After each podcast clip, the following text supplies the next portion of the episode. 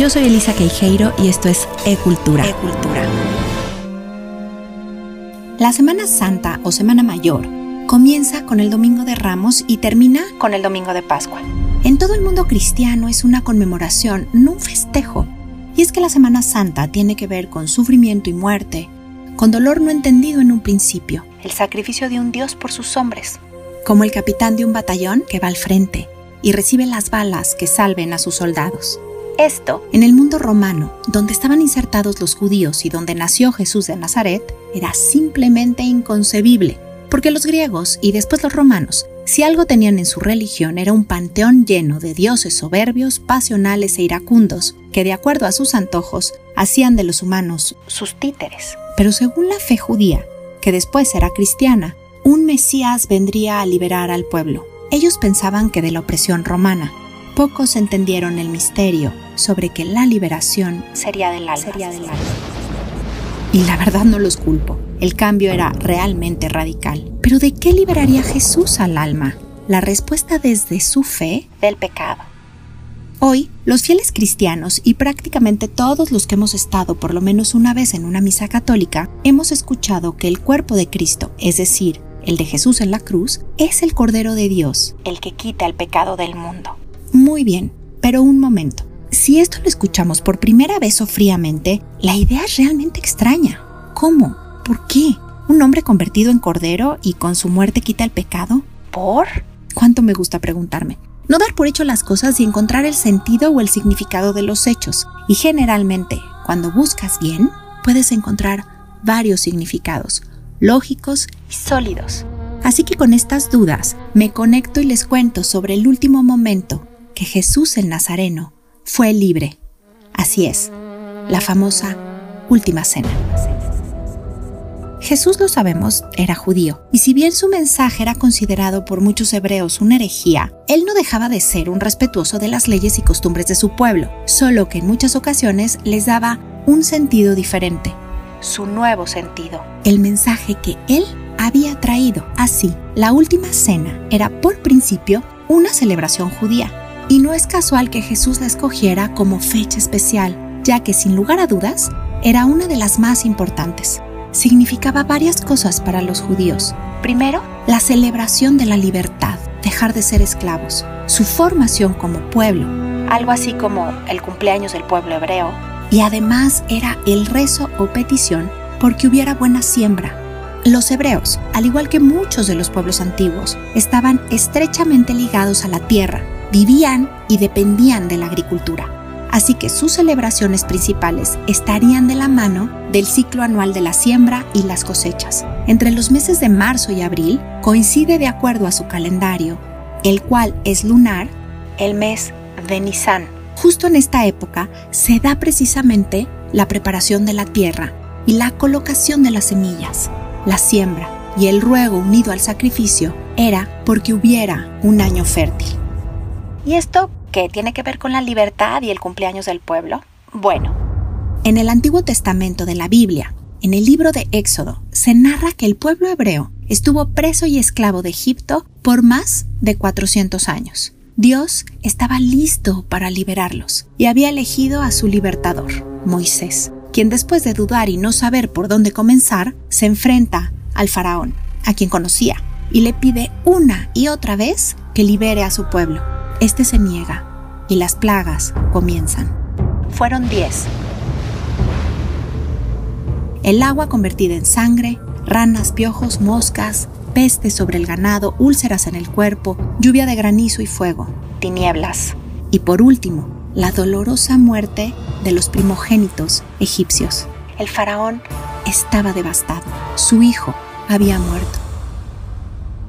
Era justamente el mes de Nisan, en el calendario hebreo, el día 14, y a los judíos, en medio del caos y la pérdida, se les liberó. La huida tenía que ser rápida. Faraón podía arrepentirse. Temían, y de hecho fue así. Pero antes, 600.000 hombres y mujeres con ancianos y niños salieron de noche por el desierto de Egipto.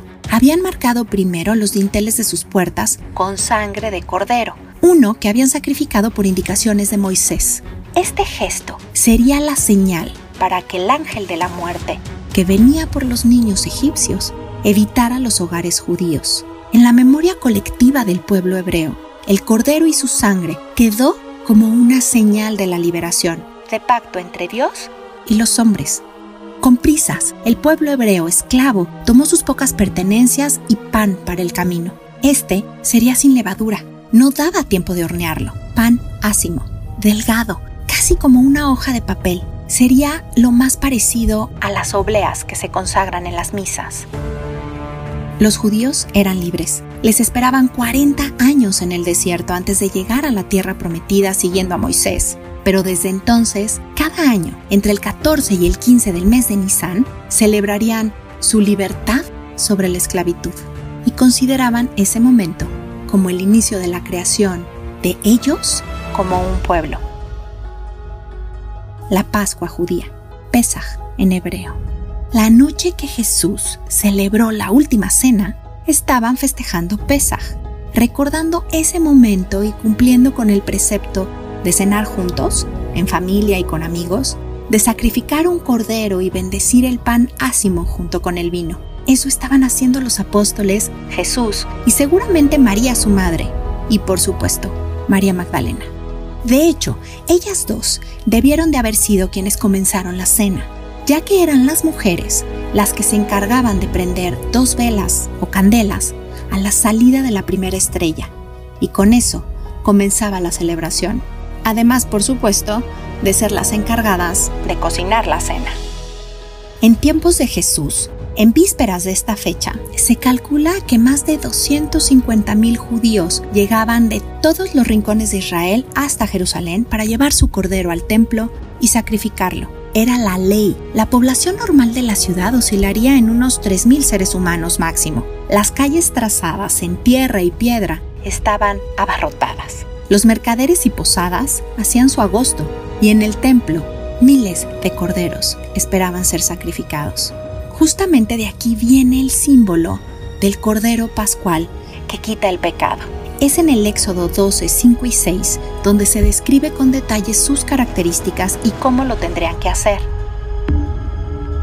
Había que tomar un macho cabrío, considerado la fuente de la vida, sin defecto, a fin de que fuera aceptable ante Dios, separado desde el momento de nacer y de un año, es decir, una primicia. Y este se llevaría como ofrenda de sacrificio al templo para después comerlo en la noche de Pesaj, entre bendiciones. Los sacerdotes pasaban día y noche sacrificando a los corderos. Por eso la cena se hacía en dos noches, porque no todos se podían sacrificar en un solo día. Así que se dividían unos el 14 de Nisan y otros el 15, siendo este último día el más importante. En caso del misterio de la muerte de Jesús convirtiéndose él en el Cordero Pascual, seguramente la última cena fue en jueves, el 14, y su muerte en viernes, el 15, los días que se convertirán después en los días santos.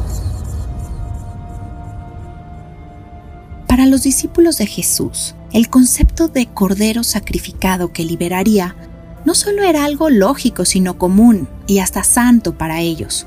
La sangre del cordero en sus puertas en Egipto fue su liberación de la esclavitud y de la muerte.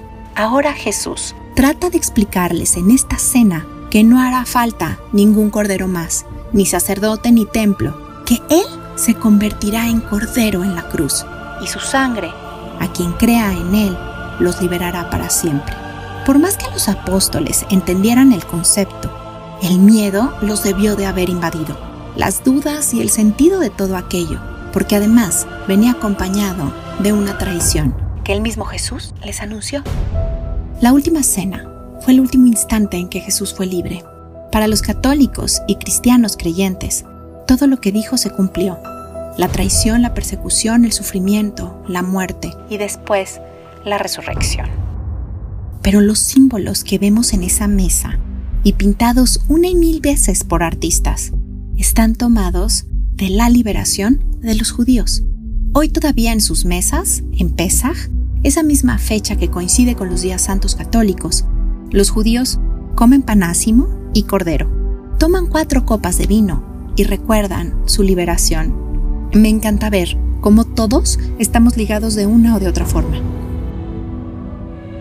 Las religiones están desde siempre inmersas en la cultura de los pueblos que las practican y los elementos que las conforman no pueden estar totalmente aislados.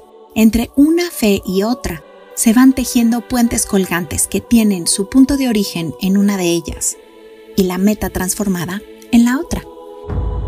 El cristianismo con sus variantes, liturgias y dogmas de fe, con sus costumbres y creencias, está íntimamente relacionado con la religión hebrea, simplemente porque Jesús era judío. Y así como en la Candelaria aprendimos que el festejo de esa fecha es por recordar a María cumpliendo una tradición hebrea después de la cuarentena por tener un hijo, la última cena, ese momento tan importante para los creyentes cristianos, el que marca el misterio de su fe y salvación, tiene su origen en una festividad igualmente primordial para los judíos. Y ambas, sin necesidad de saberlo, están unidas por una reunión alrededor de una mesa pan y vino, bendición y después transformación. El conocimiento libera. Comprender nuestros orígenes, sin lugar a dudas, nos hermana. Y este tipo de mensajes son un respiro para el alma. Yo soy Elisa Queijeiro y esto fue Arte con Placer y Cultura con Sentido.